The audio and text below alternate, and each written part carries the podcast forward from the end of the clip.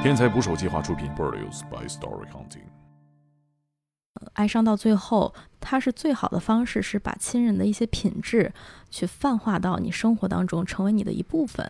嗯、它是你作为你对亲人去纪念的一个最好方式。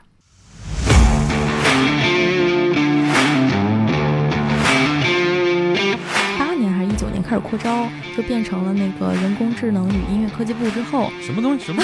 有人问我，哎，你们音乐治疗治不治感冒啊？我说感冒吃药就好嘛，为什么要音乐治疗呢？真的有人这样问吗？对呀、你有什么喜欢的音乐吗？我没有喜欢的音乐，告辞，不告辞，不告辞，我都来都来了。受过专业的训练，不会轻易告辞。那你们这不光要唱，还要创作歌曲啊？他因为女儿不到一岁嘛，非常非常小，就是没有看到，没有办法看到小孩长大，写出来，写成歌我。需要用这种方式去跟他认识的话，那我给他我微博账号是不是就行？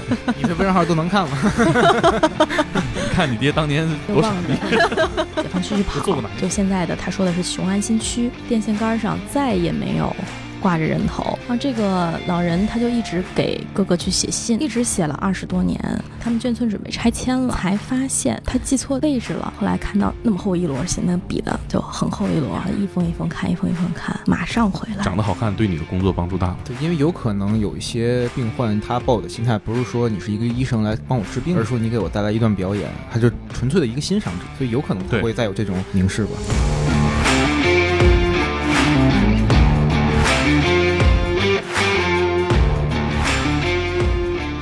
请点击订阅我的播客，拜托了。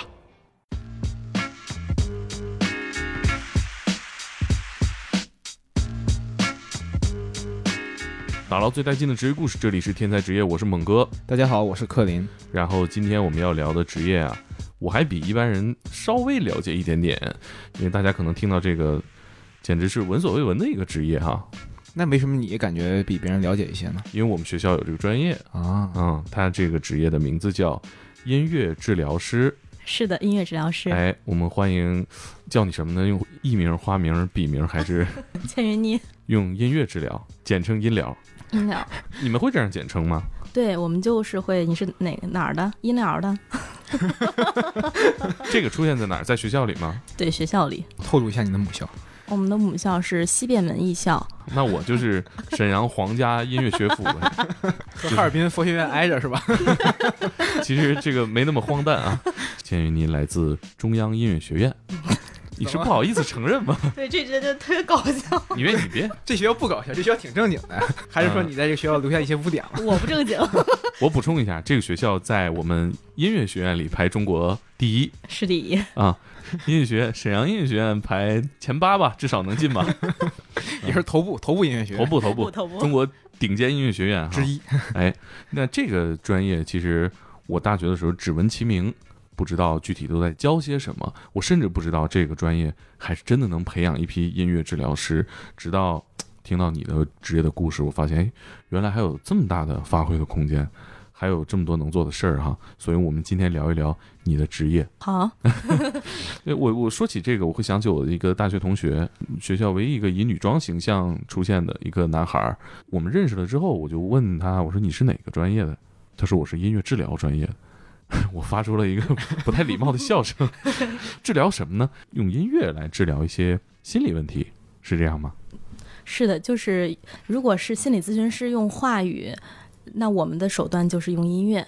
我我跟克林第一次听到这个职业的时候，都以为是选歌儿，给建个歌单，不是这样，对吧？对，不仅仅是这样，因为嗯那个就很多，你看网上有很多写音乐处方，听莫扎特治失眠，然后听什么高山流水治拉肚子，啊，还有这种事，打假这不是真的吧？打假打假。啊，我是用高山流水治拉肚子，这也太这太暗示了 不是，我觉得用高山流水应该是治便秘吧，啊！肯定不是治拉肚子啊。对，对，没有这一说，因为其实音乐对于我们每一个人来说都是独一无二的。就比如说，你让那个老年人去听 disco，和让我们年轻人去听戏曲，他感受是完全不同的。所以他们就是每个年龄段或者是每一个个体，他都有自己喜欢的音乐的类类型，还有音乐人。就是我们说音乐，它只是用一个音乐为媒介，音乐为手段，但是首先我们会对这个来访者，我们叫来访者嘛，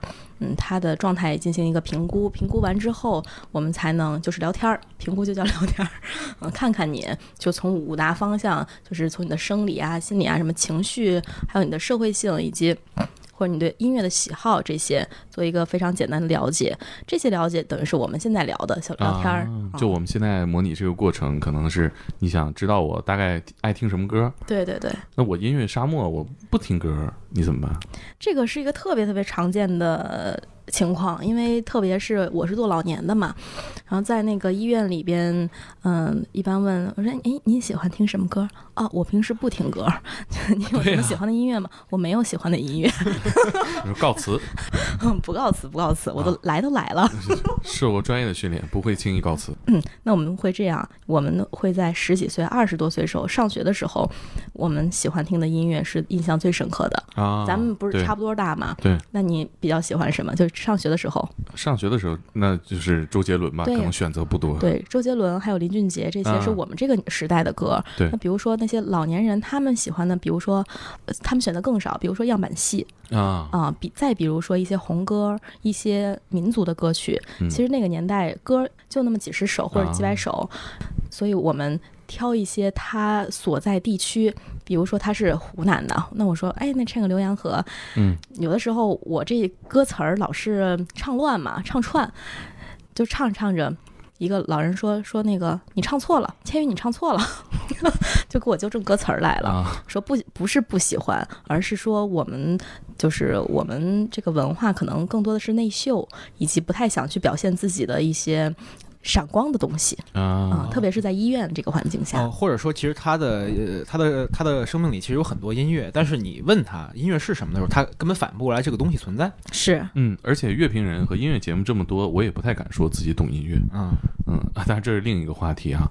刚刚说到你服务的人群，我觉得你服务的人群也挺特别的，就是临终关怀，对，临终关怀，就是等于说是在人生命的尽头，确定自己可能生命要走到尽头了，然后你是服务这群人的。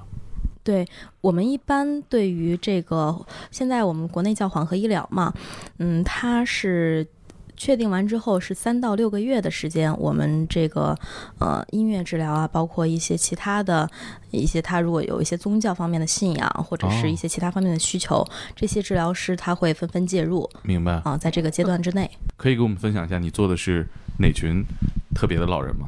嗯，我们最开始的时候是从那个干部病房开始做的嘛，就相对来说更容易接受这个新鲜事物的这么一群人。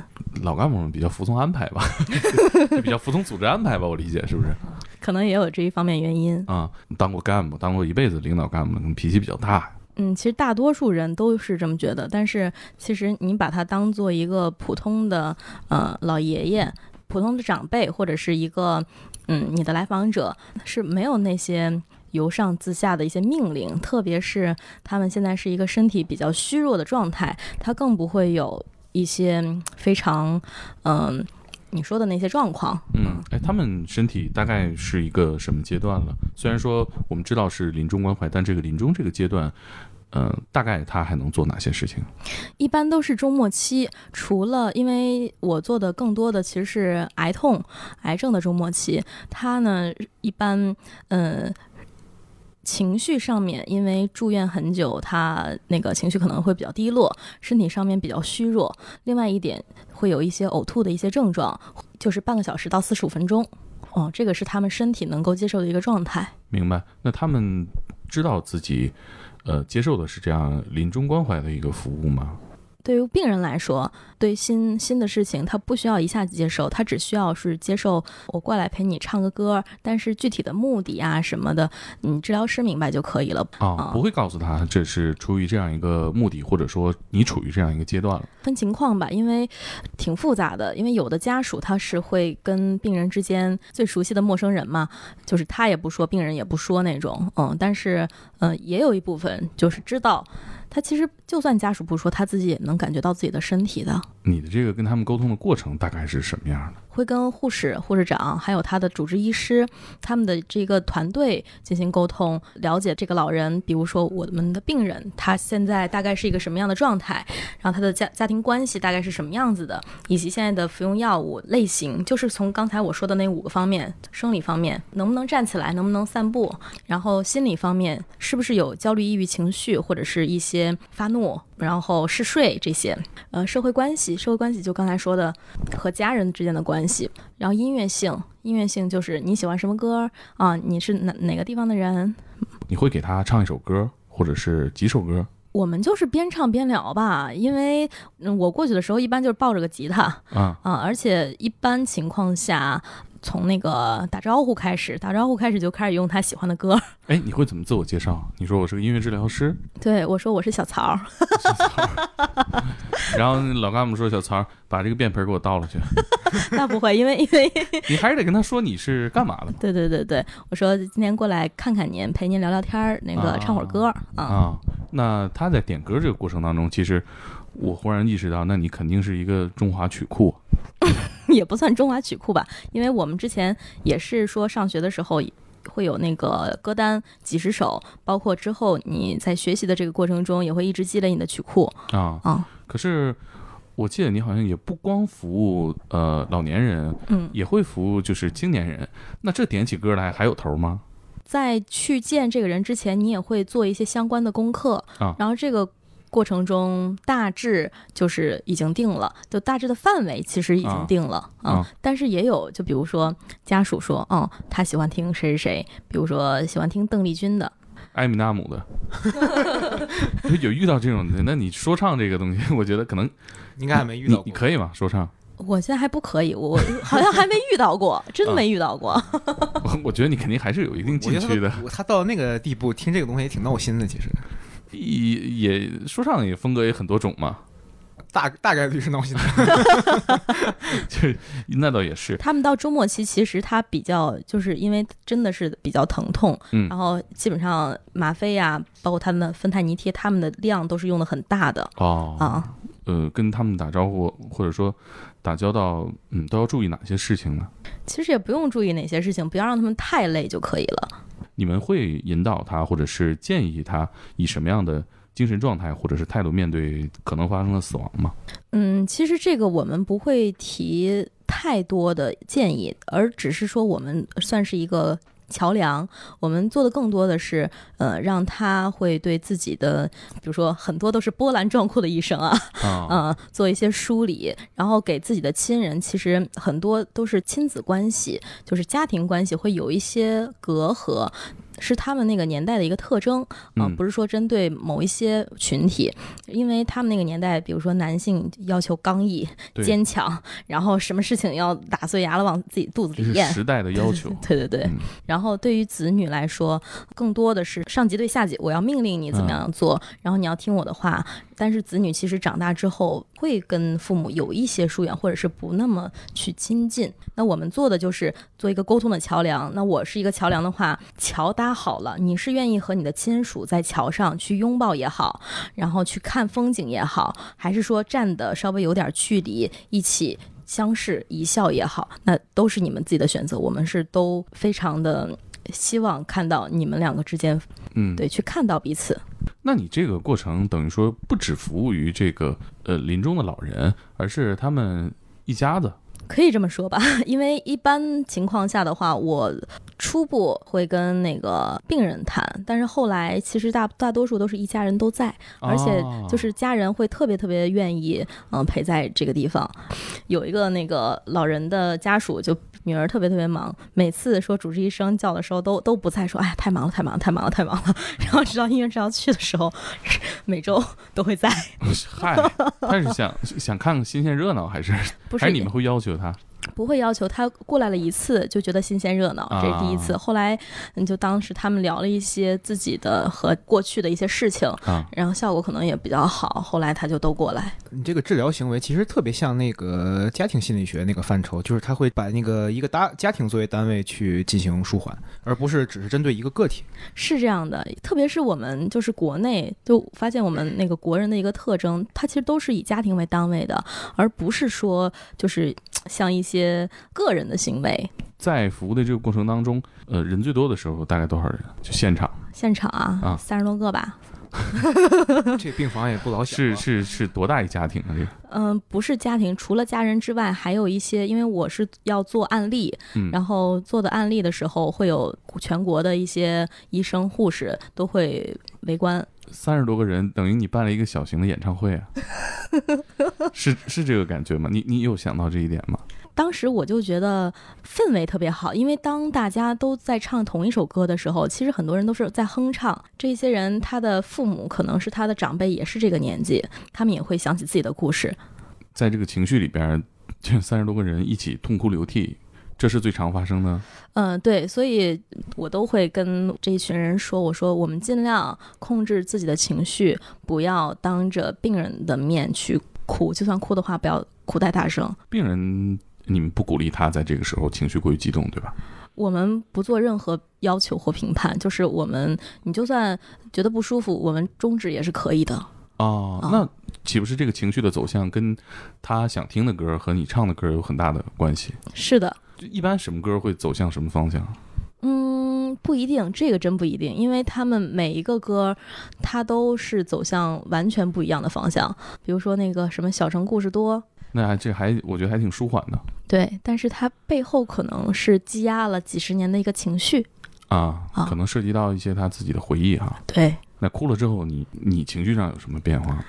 我情绪其实是完全跟着来访者走的，但是我没有说特定的要求，说心理咨询师就不能哭。嗯，该哭的时候我也会哭。啊，啊，我觉得这个环境对我来说，作为一个主持人，我都很恐惧。为什么呢？就是三十多个人一起哭，一起听完，而且最核心这个人，他其实要面对的是悲剧，他周围的亲属面对的也是悲剧，所以我觉得不知道我会引向什么方向。但是可能我们在聊这些歌曲的时候，更多的是之前的一些回忆，而之前的回忆呢，它更多的呃。百分之八十以上，他一些经历，就算是比较悲痛的，他现在回忆起来，他也是非常美好的。音乐伴随着的一个非常有趣的现象，所以他们在说这些故事的时候，我们从中感受到的更多的是积极有利的部分，以及对生命的一个敬畏之心。特别是对于小辈人来说，嗯，他聊完之后，他可能会觉得，哦，我这点坎儿我都过不去嘛。嗯其实感觉是把这个在场所有人的情绪的那个感官全都打开了，让大家那个很肆意的释放自己的情绪，也能让大家更方便的接受到他人的情绪。主要我的核心还是对我的来访者，对我的来访者，对于说后面的一些观摩的医生或者是一些护师也好，他们更多的其实是对于这个学科的，首先是对于学科的一个了解，第二就是他对于这件事情有一个情感的投射。还有没有点那种歌的？因为可能都是老干部，可能都是军人出身，嗯，点什么“风在吼，马在啸有有类似的，就有之前有一首嗯叫做《解放区的天》。嗯”，解放区的天是晴朗的天。对对对对对，解放区的人民好喜欢，啊对，是是这样的，大概都是这样。那你知道为什么解放区的天是晴朗的天吗？可能就是表达了这个解放之后的大家的心情。我给你讲故事吧。你讲讲。对，这是这是我前一段做的一个老人，他呢是河北人，然后他是从当时他们那个村庄是被日本人占领的，村头全电线杆上全部都挂满人头。当时他还小，他就特别恐惧，因为他们那个家里啊什么的都走散了，七零八落的，特别特别害怕，没吃没喝的。但是他就望着那个解放区去跑，就现在的他说的是雄安新区。啊，啊，这老人之前是一个那个外交部的，他是第一批跟着呃去非洲的。跟我讲的时候说的，一直跑一直跑，跑过了白洋淀很高的芦苇之后，跑了好久，两三天，然后跑到了解放区。第一看，解放区电线杆上再也没有挂着人头。第二是闻到了饭的香味儿。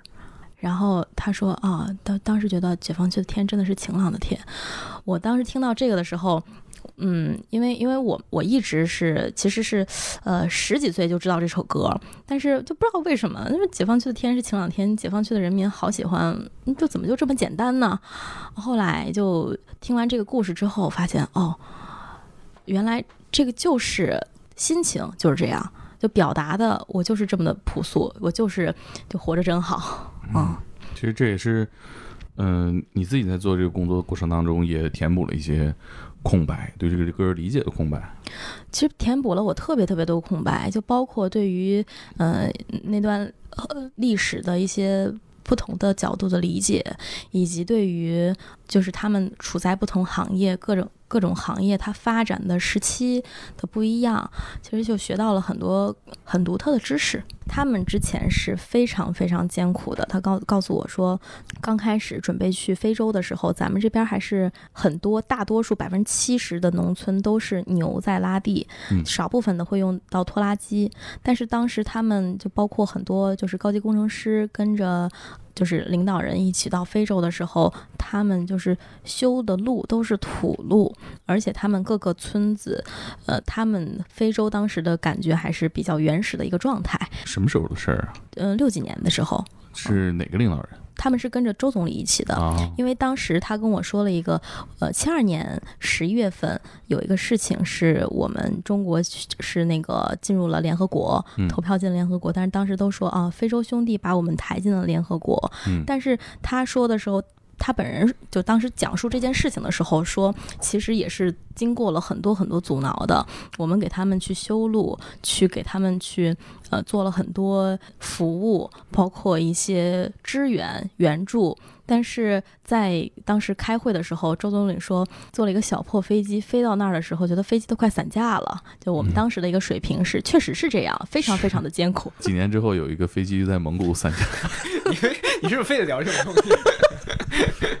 这新闻报的，这我有什么不能说的？报多少年了都？说不行。他当时飞过去的时候，其实就非常累嘛。但是各个的一些酋长呀，包括一些的他们的官员，在那个会议上面说，嗯，还是非常理是我们国家的啊，因为我们的确实是当时那个经济发展比较慢，然后刚建国比较。穷就是比较穷，比较落后，嗯，他们也不太支持我们。后来周总理就与就跟他们各种说，就是说我们还是希望，就是在我们的共同的努力下，让中非关系会更好一些，算是奠定了后来投票的一个基础吧。嗯，那这个老人在这个过程当中是负责什么呢？这个我可能不太方便具体的说，但是嗯，他们都是外交部门嘛，所以而且当时其实。我们国家去外派的时候是管理非常严格的，就是去的时候只能带直系亲属。他当时有个女儿，就生下来之后就，嗯，只能被，呃，放回老家让爷爷奶奶去养，就不不能带在父母身边。然后他一去就是二十多年。哦啊，这么长时间？对，二十多年之后回来，就女儿都已经长大了。我想起《星际穿越》了。对，我也想到马修麦康纳最后回来，看到自己的女儿已经认不出来了，就有一种南柯一梦的感觉。每次听到他们的故事，就觉得我们特别特别幸福，因为确实是在一个和平的年代里面，而且是相对来说比较就是快速发展的一个时代嘛。然后还有一个也是说，你们说这个长时间跨越的，他是一个，他之前是做航空航天的，也是那个这方面的一个专家，他是南京人。南京人，他和他哥哥当时是那个国民党准备跑路，跑回跑回台湾的时候，当时都在南京征兵嘛，就是各种就只要是呃那个个个头高什么的，就就走，咱们就走。然后结果他们家就因为缺吃的，所以他就跟哥哥上路上溜达，哥哥被抓走了，就去征兵了，然后他就留在南京。后来就是通讯之后，台湾不是有一个那个眷村嘛，就分散在各个地方，全部都是之前我们这边的人跟他们一起过去的家属啊，一些之前的一些国民党军官啊。然后这个老人他就一直给哥哥去写信，当时他们的眷村的他们的房子排成各个排，一直写了二十多年，一直写到因为这个老人是这也是癌症嘛，就胰腺癌，后来。他到一七年、一八年的时候，他们眷村准备拆迁了，当时准备就是盖新的楼了的时候，才发现老人写的信其实是一直没有收到的。但是在哪儿呢？是在他记错位置了，他写错了一个排，等于是一直是他们家隔壁，就是前排的邻居收到了他们家的家书，他们家邻居就发现啊，那你是不是就是那个谁谁，就谁家？嗯，说是。后来看到那么厚一摞写，那笔的就很厚一摞，然后一封一封看，一封一封看，马上回来说。就但是回来的时候，他真的就是像你刚才说那个星际穿越当他们回来的时候，一种什么样的感受？他回来就发现自己的亲人其实都不在了，只剩下弟弟，还有弟弟的他们一大家子。但是呢，他弟弟当时已经是癌症的初期了，因为他们年纪都特别大了嘛，七八十岁了，回来一趟也特别不容易。当时就说，估计咱们这辈子就是最后一次在这个地方见了，因为当时他是。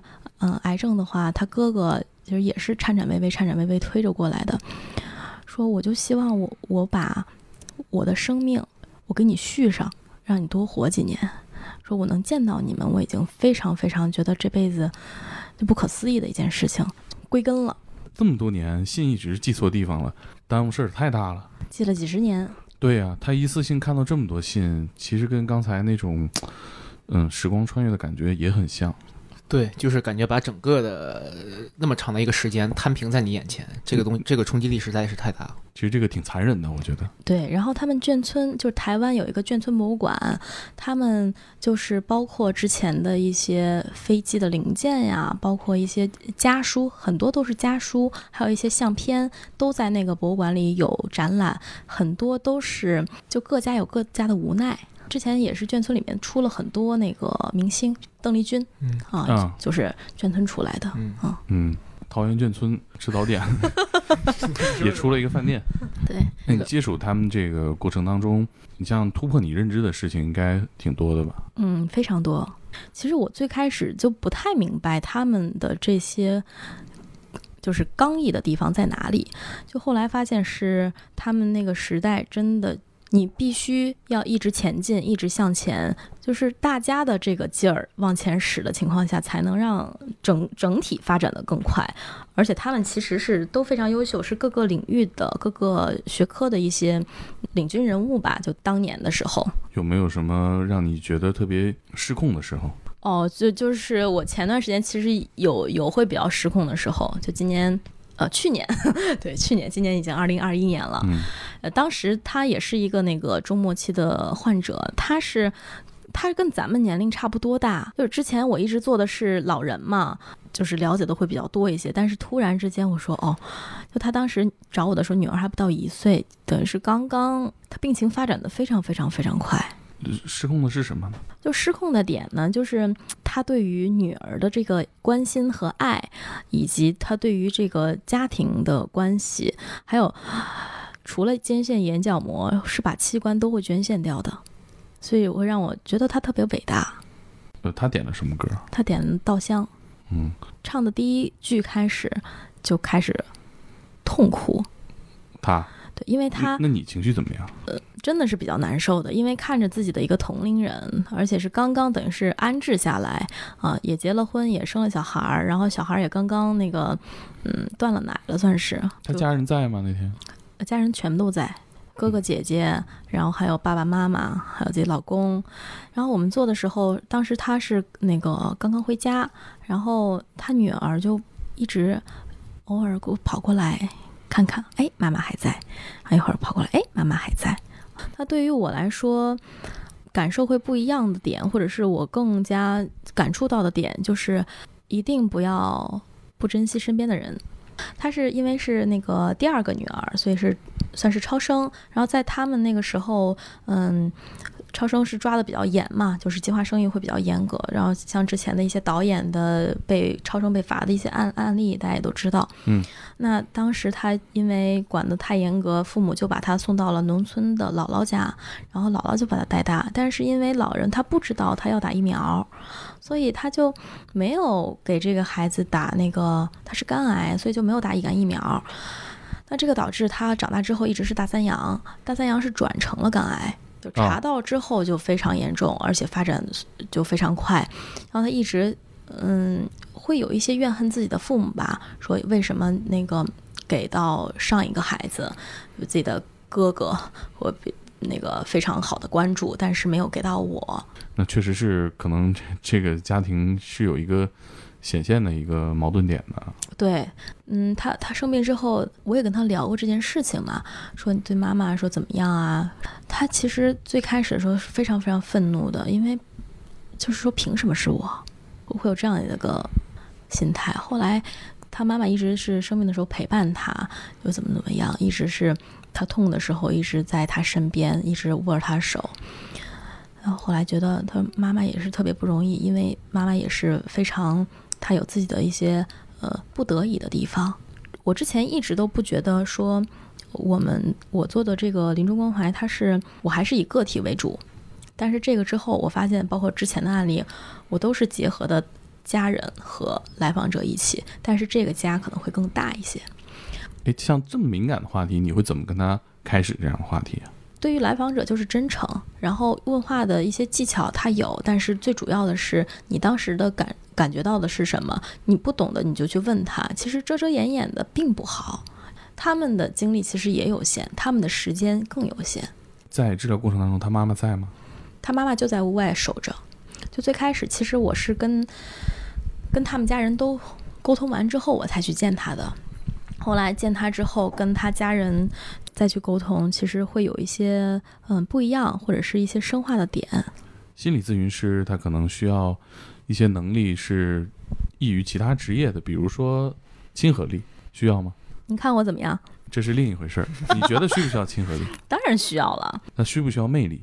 表演音乐肯定是需要魅力的，魅力的成分大还是心理学的技巧成分大？我觉得真诚的成分最大。呃，是你们突破的一个难点吗？我觉得这个对你们来说可能是起点。它其实是就是一个共情能力，我们叫做 ISO，就是同步原则。你是否能把握住来访者现在的情绪部分，然后你就是否能做好这个治疗。比如说心理学的知识、医学的知识以及你的音乐的知识，那都是最最基础的东西。你会在哪些地方突破自己？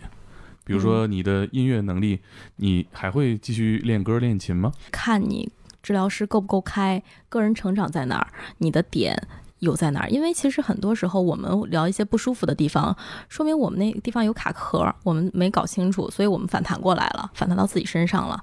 如果你这个个人成长的越开阔，或者是成长的呃速度会越快，你会是更加平和，会更加的包容性会更强。一般你的职业还是聚焦在临终关怀，然后偏老人这个方向。那如果说像我们这个离死还远着的这种人呢？这话我觉得不要立这种 flag。没事儿没事儿，就是比如说也遇到一些心理问题，那你们会不会推荐我们去找这种音乐治疗，还是说你直接推荐我你去听歌吧，别在这儿？我觉得用用什么方式其实都可以，不仅仅是音乐治疗啊。你比比如说现在比较火不是正念嘛？啊，它其实就是说你不要去纠结，而是去看到当下发生了什么。有一些问题其实是你真实发生的和你感受到不一样，就是分清楚你的一些情绪，还有你的事实。啊，或者是你喜欢画画，还有那种画绘画治疗师，还有舞动治疗师，啊，这这些是偏那个艺术方面的。那包括正统的很多那种心理咨询师啊，啊，但是呃，这个其实感受的话，如果因为很多人会有病耻感，就是我不想让别人觉得我有病。对你刚刚提到这个音乐的能力，我听这意思好像是说音乐这个技能点儿点到一定程度就差不多了。更多的是去点一些，比如说像你较比较重要的共情能力。我是需要非常练习的一个部分，就是我的短板，之前的短板。但是后来就是，呃，我练习多的会是这个部分，但是其他有很多人是与生俱来的。那怎么提高这个？我也想提高自己的共情能力，因为我也需要和所有人聊得好。我觉得你共情能力非常强。别捧我，你给我，你教给我一些技巧。你怎么？人的意思是人要收费，你这 是不是这个就？你这想白套话不可能。克林这时候讲，我们离这个服务还远着呢，是吧？其实我觉得访谈类的节目，它很多的都是共情能力要求非常强的。很多人问我，哎，你们音乐治疗治不治感冒啊？我说感冒吃药就好了嘛，为什么要音乐治疗呢？真的有人这样问吗？对呀、还不少呢。我说感冒了，帮我帮我治一下音乐，就是帮我音乐治疗一下。你可能说我我我这收费比较贵，但是帮你一个月一一周内肯定能好。唱个流感，流感快走开！你周围的朋友或者是家人，对于你做这个呃音乐治疗师，或者说是呃临终关怀方向，有没有什么嗯类似这种门外汉的问题？嗯，这个倒没有，因为我是当时是我妈妈跟我说的这个专业，因为我从小是弹钢琴的嘛，但是我因为不太喜欢去表演一些什么东西，性格会偏呃小时候会比较内向一些，嗯，现在可能你爱看不出来，弹钢琴吗？嗯。我小时候是不喜欢弹，但是后来，呃，到初中之后，发现钢琴其实是我的一个表达工具，或者是一个朋友，一个陪伴。这个表达工具指的是你跟谁表达我跟钢琴表达，啊？你跟钢琴表达？对对对，只只是说就是会投射一些东西。啊哦，我还以为是跟你妈妈表达，就是妈妈跟你说了什么你不高兴的，然后你又个噔噔噔，我跟妈妈关系比较好，跟爸爸关系就是之前是一直不太好的，非常紧张。嗯嗯，那你现在爱弹钢琴吗？还会弹吗？嗯，现在也会弹，嗯但是现在更多的是一些就是嗯练习部分会在，嗯然后偶尔也会因为很多就来访者要写歌啊什么的，会一起写一写。还要创作歌曲啊？对对对那你们这不光要唱，还要创作歌曲啊？对，就其实这个可以接着上次那个，就是刚才我们聊到那个跟我们年纪差不多大的女孩儿，啊、例子讲，嗯，她就是会帮她创作歌曲，为什么呢？因为她因为女儿不到一岁嘛，非常非常小，那他觉得父亲之后三到五年之后应该会再婚。嗯，小朋友跟着谁，就算跟着自己的家人，跟着自己的最好的哥哥姐姐，他也不是妈妈。他跟妈妈是不一其样的他人陪他更久。对，就亲妈会缺失小孩儿的成长，但是呢，他会非常非常放不下孩子，他最后其实已经痛苦到不行了。他说，就是没有看到，没有办法看到小孩长大，没有办法看到小孩就是这个成长过程中发发生的一些事情。然后我就建议我说，那你可以是不是我们一起，就是把你想要对你女儿说的写出来，写成歌歌曲的形式，或者是你拍成视频的形式留给她。比如说，他第一次他上学的时候，上学之前，第一次谈恋爱的时候，或者是第一次那个女生来月经的时候，以及后来结婚的时候，他有自己的小朋友的时候，我们写成这样的一个系列，留给他，做一个时间胶囊，对，相相当于一个那个呃音乐遗产部分，就留给他的话，他能感受到妈妈其实一直一直在的。然后他就当时跟我举例子，他说我就像我就想化成一缕清风，就是每次春天的时候吹过我女儿的脸庞，我想告诉她就是春春天来了，我想在她不开心的时候变成阳光，然后照着她，然后抱着她，让她身体暖和一些。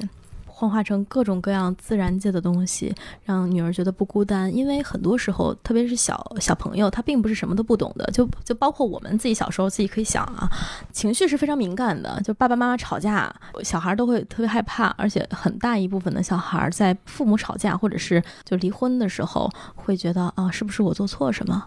是不是因为我做错什么？爸妈不开心了，所以他们就是不要我了，会有这样的一个想法。那为了防止说他女儿之后说是不是因为我做错了什么，所以妈妈生病了，所以才离开我这样的。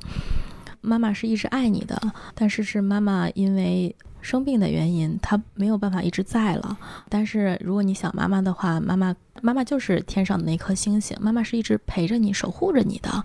不要担心，你也不要害怕啊！你不是没有妈妈，只是妈妈嗯不是在以这个形式去陪伴你而已。哎，这个歌你们一起写了吗？嗯，一起写了之后，如果征求他家属同意的话，其实可以放过来。我觉得这个事儿其实还挺浪漫的，穿越时光给未来写了封信嘛。对，他是一个，其实当时写的时候觉得特别残忍啊，他的事情会让我想到很多我小时候就会有有一些投射在，嗯、在跟他做咨询的时候，我自己也有做咨询，跟我自己的督导会表达一些我自己的情绪在。督导是专门配给心理咨询师的，对，心理咨询师也有自己的心理咨询师，就是等于说给心理咨询师做保养。对，呃 那你自己跟你的督导是怎么说的？具体是什么是不太记得了，因为之前我有类似经历的，其实是在我刚刚做这个的时候，有一个非常非常非常对我触动大的一个例子，就是我想为他多做一些什么，但是其实这个度要把握在你是作为一个咨询师的这么一个角色之内可以做的，然后如果你越过这个边界，其实可能是对你自己和对他都不是一定。不是一件舒服的事情。我说你的情感超过了你工作的范畴，嗯这是一个什么样的例子？就当时因为这件事情，我还就是消沉了一段时间。就当时是在那个美国一个宁养院，就是纽约上周一个老太太，她已经九十多岁了。然后我们那个呃那个学期，我都在给她做回顾吧。就是我当时回国之前，她跟我说，她说，嗯，她说我我我这辈子我再也见不到你了。他说你走了之后，我这辈子再也见不到你了。非常有教养的一个，而且非常漂亮。她都那么大年纪了，而且，嗯，可以看到她年轻的时候非常漂亮。当时还她有戴那个有戴珍珠，还有穿了手套和袜子哦，啊、就是在那个情况下，嗯，因为她的女儿还有她的儿子都不在身边，只有她自己老伴儿。才有有好几个老伴儿，其实都纷纷过世了，因为他其实年纪非常非常大了。最后那段时间跟你走的还比较近，对，然后他就当时对我说的最后一句话，我就一直记得。嗯，他其实有有点那个阿兹海默，啊，对，会重复性的说一些话，就一直说，他说我希望我把我这辈子所有的好运气都给你，我就希望你能坚持做你想要做的事情。运气的遗产给你了，嗯，蹲在我，因为我在跟他跟他告别嘛，然后蹲在他的那个轮椅下面，他护工就是在旁边，也是在旁边，然后我的老师他们也在旁边，然后就拉着我的手，一直说说，嗯，后来就比较后悔的点，其实我不是很了解美国他们那个年代，应该是十九世纪初那个年代的事情。而且我也不太了解他，比如说他们特别喜欢洋基队歌，他们的文化是我完全嗯没有做好这个功课，所以我非常愧疚。你在美国待了多久啊？一年多吧，那跟这个老人的接触过程大概是多久？大半年。我觉得可能也有文化的隔阂，可能对于你来说，了解这个的成本嗯确实太高了吧？当时也是在一直学他们的一些文化呀，一些了解啊，但是还是就是隔了一层什么东西，对对我来说是一种障碍。即使是在中国，你接触这些老人，还有一个时代问题，你就更别提是一个美国老太太了。你们这个专业在大学里头大概会招多少学生？我们当时是招了很多年，是每年收五个人，每年五个人。但是后来是从一八年还是一九年开始扩招，就变成了那个人工智能与音乐科技部之后，什么东西？什么东西？等会儿，你们学校这专业可是我觉得有点乱来啊！这这这也太 就我们现在属于是人工智能与音乐，呃，不是人工智能与音乐科技部下面的音乐治疗专业。这是在中央音乐学院的一个学科是吧？大家可以在那个高考填志愿大后本里看到的。是的，人工智能与中央音乐学不是人工智能与与什么？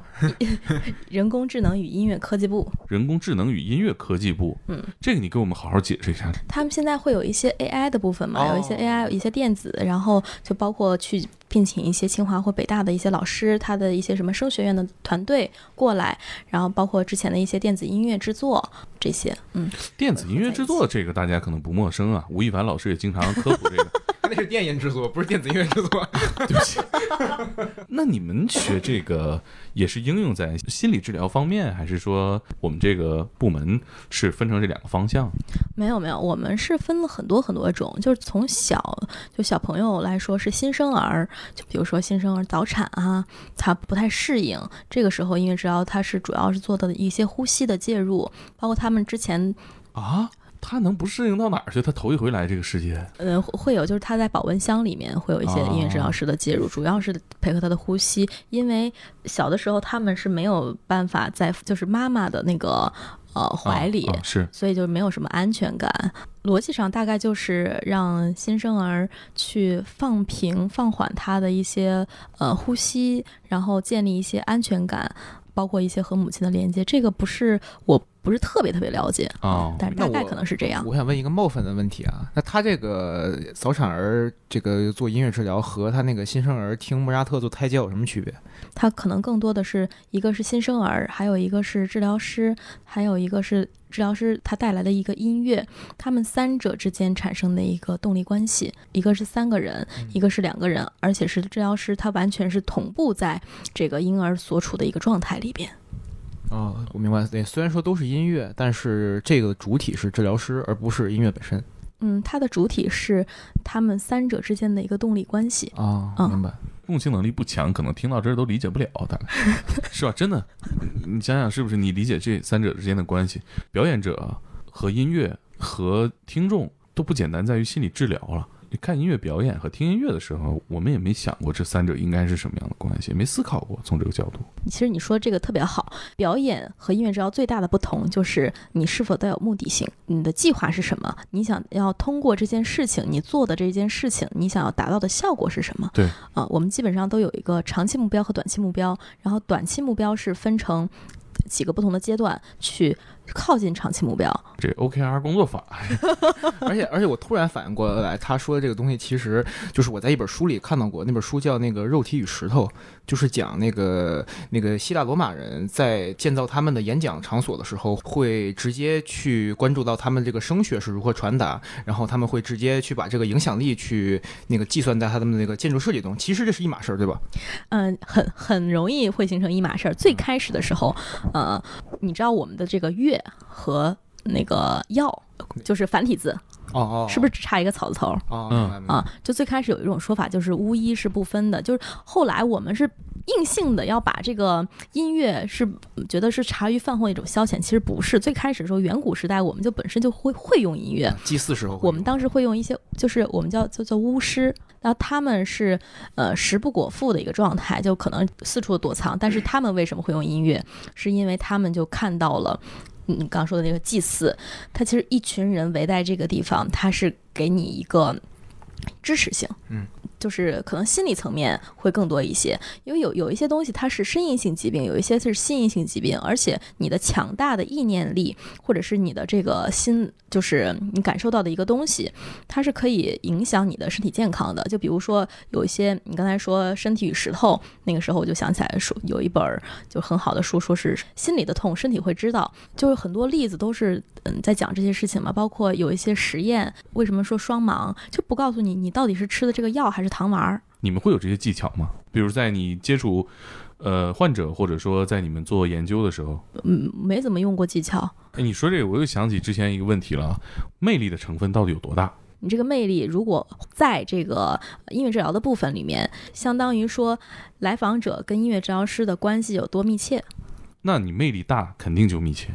那这个魅力也是说你的来访者认为你的魅力大，说明你们的关系建立好。嗯但我觉得这个有些其实是客观的，就是你有没有想过自己的魅力对自己的工作有没有什么影响？我是一个很好的倾听者。我觉得就是因为有的治疗师会比较是主动性的，就是比较强硬的，但是我可能会更多的是一个倾听，还有一个发问。你今天如果打扮的是一个得体的状态，和你今天打扮的是非常抓人眼球的状态，这两者在面对病患的时候会有不同的效果吗？哦，因为我治疗的时候基本上就是穿一个那个职业的衣服，然后也不会说太多的那些呃花里胡哨的东西哎，你那个上次那大红裙子那个是，那合影那个是啊。因因为我是比较喜欢红色，所以就是经常会会穿红色啊，红色的就套装啊、连衣裙啊这些的。比如你每天出门或者是工作也好，非工作也好，你会给自己设定一个我今天打扮到什么程度这样的区别吗？倒也没有，因为我工作的时候就是穿工作服，你打球的时候就穿运动服，嗯，这是我是对服装是这样的一个判，就是认同。有什么相关的研究吗？呃，这个是这样的，因为我们之前会有一些要求，说你最好把头发扎上去，因为有的，比如说我们。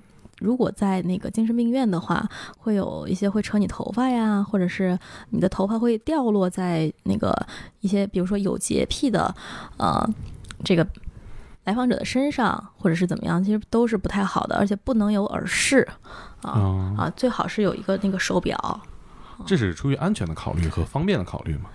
对，其实它有一个那个行为规范手册的。长得好看对你的工作帮助大吗？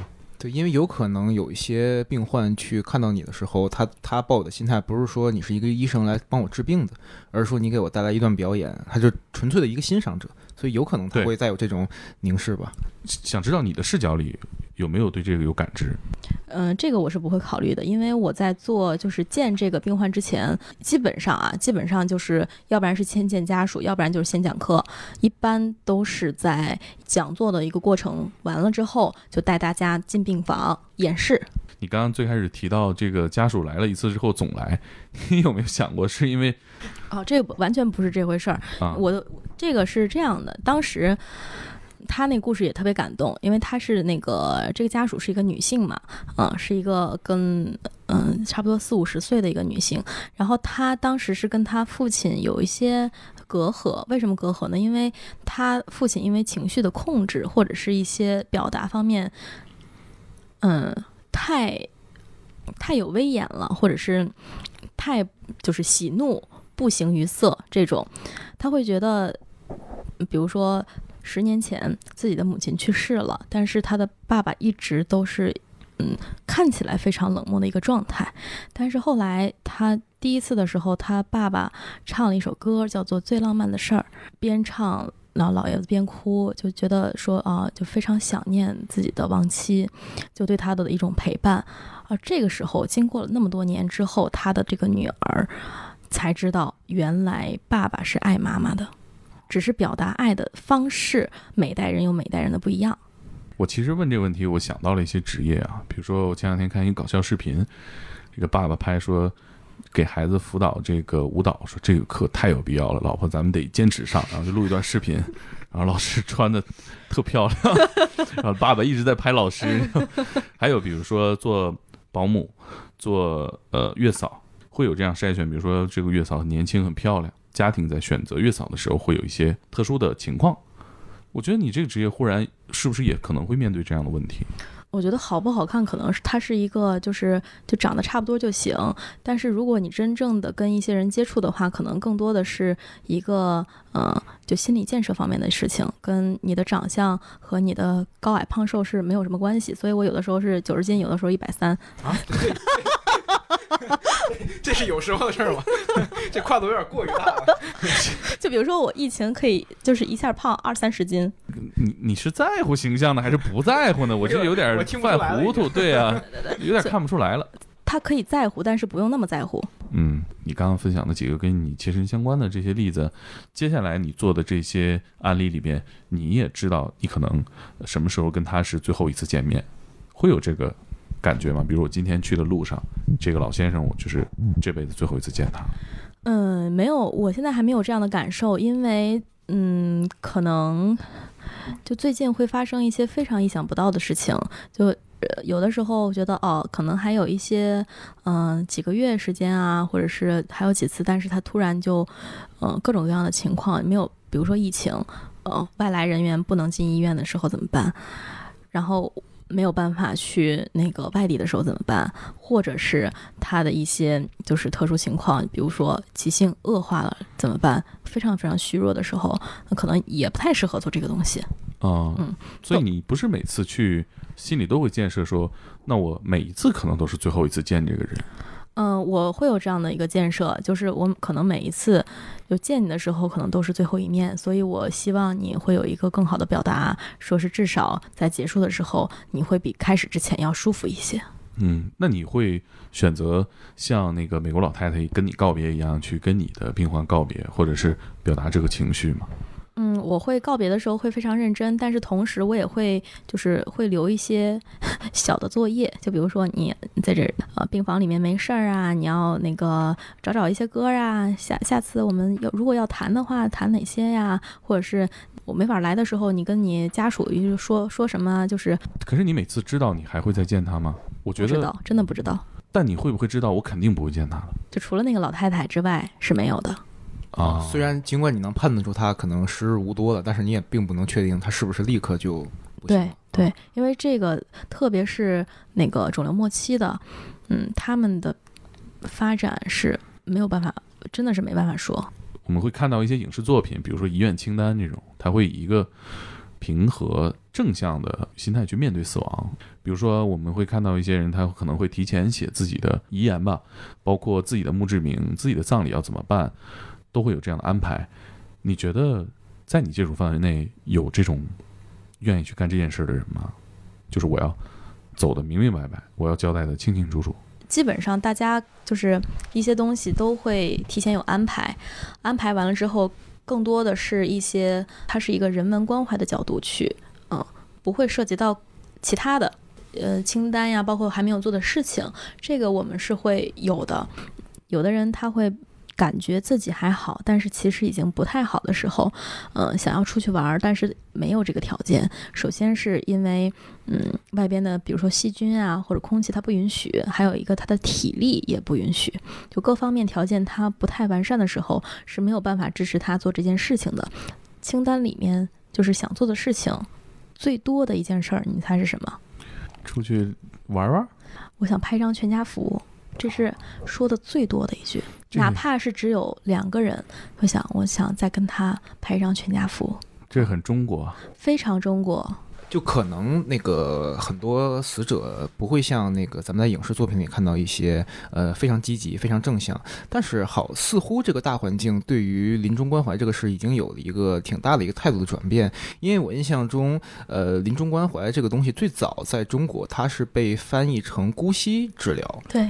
这个姑息这个词就非常有负面，但现在已经变为了缓和医疗，然后再加上你刚才说，像这个学校已经开展了一些和人工智能啊、科技方面的一些结合，就说明这个整个的这个国家，它对它的认知已经开始到了一个新的阶段了。对，最开始的时候，其实我们这边是不能做这件事情的。嗯。后来到一六年的时候，我我是跟我的那个老师他们一起参加，就是协和有一个呃缓和医疗的首次的医师培训。嗯。再后来就是一七年说。有开始有第一届那个缓和医疗大会，然后一八年、一九年这种，后来一八年的时候会有一些试点，试点的医院、试点的城市七个到后来的十几个，包括现在的每年都会有卫健委组织的这个呃缓和医疗的呃医师资格培训，或者是专科的护士培训都会有，然后包括协和它也开展了更多的人文医学的这样一个课程。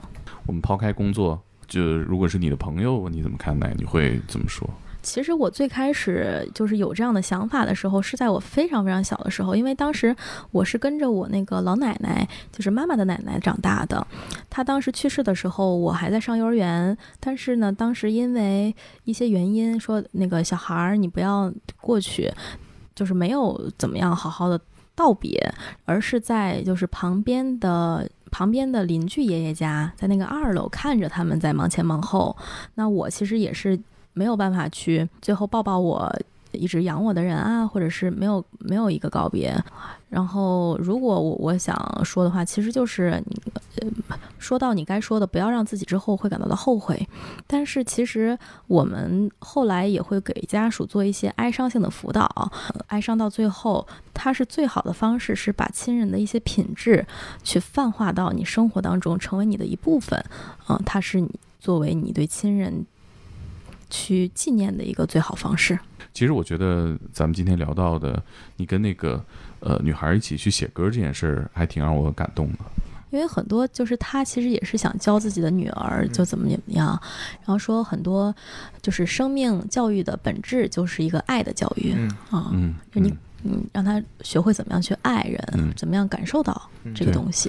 其实你看，我我刚想的时候，我忽然想，如果是我的孩子。我需要用这种方式去跟他认识的话，那我给他我微博账号是不是就行了？你微博账号都能看吗？你看你爹当年多傻逼，都做过哪些事情？就是你要了解一个人，你要了解这个跟你息息相关、非常重要的一个人，但是你可能会通过这种社交网络的方式，这也提醒大家发东西你慎重一点。互联网是有记忆的，你要通过他这个记忆去跟你的至亲的人交流的时候，是吧？你让你自己的形象建立的好一点，你别乱喷啊，发转发一些，是不是有人在微博上喷你啊？有归有，但是我主要是自省。嗯嗯，我忽然想到，是不是我们现在可以做一些？既既然已经聊到这儿了，是吧？大家也可以想象一下，是吧？我看过一个呃外国的一个墓碑，呃，它正面写这个逝者的名字，呃，生辰，然后背面写引号，写了一句话：“我不想死。真诚，非常真诚。”这个我的节目也是有记忆的，是吧？如果我来不及留这句话的话，相关人员帮我想着点，我也要在背后写这句话，可能还会补一句啊，不用太难过，很正常。